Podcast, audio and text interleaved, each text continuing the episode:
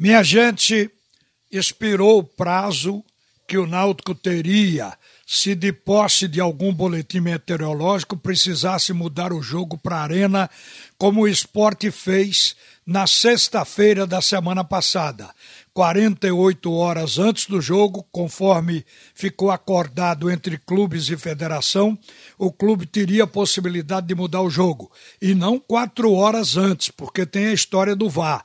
O VAR não pode ser mudado em quatro horas. Então ficou estabelecido que com 48 horas se aceitaria a possibilidade de mudança.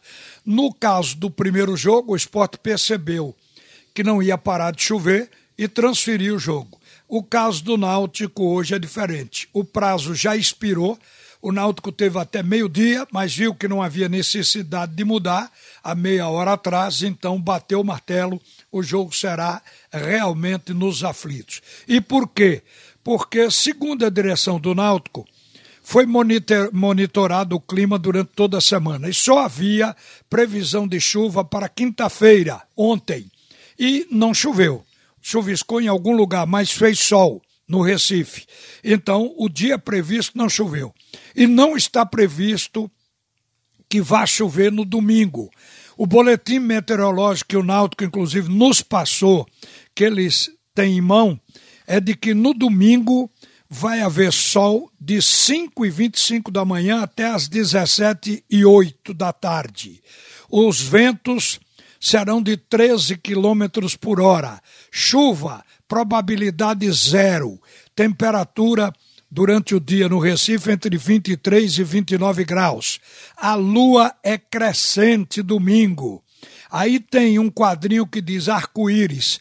Aí tem escrito embaixo: não há probabilidade. Se não há arco-íris, não vai ter chuva. Então, é de posse dessas informações que está sacramentado o jogo para o Estádio dos Aflitos. A preocupação, a partir de meio-dia de hoje para frente, é com relação aos times. O Náutico melhorar o que apareceu como um erro durante a primeira partida, no momento em que o Náutico ia saindo de, no jogo com a bola, perdeu a bola e o esporte fez o gol. Então aquilo ali foi trabalhado, especialmente comentado pelo Hélio, mas não só isso. Todo mundo percebeu que faltou tranquilidade ao Náutico para aproveitar as grandes chances do jogo o Chiesa teve chance, o Eric teve chance, o Jean Carlos foi a chance mais clara da partida.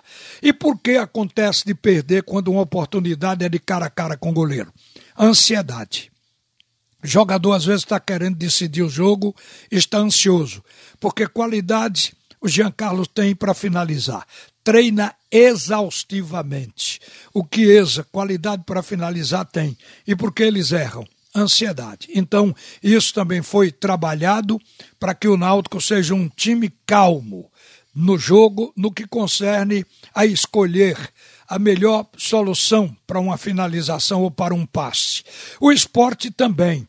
O esporte não agradou no primeiro jogo ao treinador Humberto Louser e ele sentiu a falta de criatividade do time no setor de criação, o esporte deixou a desejar, o meio-campo foi pouco marcador, o time foi descompactado, a transição do esporte foi ruim a ponto do esporte ficar fazendo lançamento de bola longa e o ataque pouco finalizou. Então o técnico trabalhou também isso. Quais são as equipes prováveis? O Náutico não vai mudar. Alex Alves, Hereda, Camutanga, Wagner e Brian. Djavan, Haldner, Jean Carlos, Eric Chiesa e Vinícius, o time de Hélio dos Anjos. O time de Humberto Louser foi trabalhado para fazer inclusive marcação alta.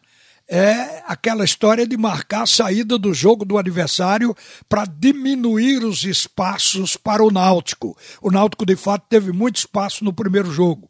Então o técnico está treinando com Maílson, Patrick, Maidana, Adriel Cissander, Marcão Júnior Tavares continua com Thiago Lopes. O Thiago Neves está na probabilidade de entrar no decorrer do jogo, mas deve ser o Thiago Lopes que vai começar. O Neilton na frente com Mikael e Everaldo. Então muda o ataque Consequentemente, o meio-campo vai depender do andamento do jogo e talvez porque o Thiago Neves ainda não tenha o condicionamento físico ideal para 90 minutos.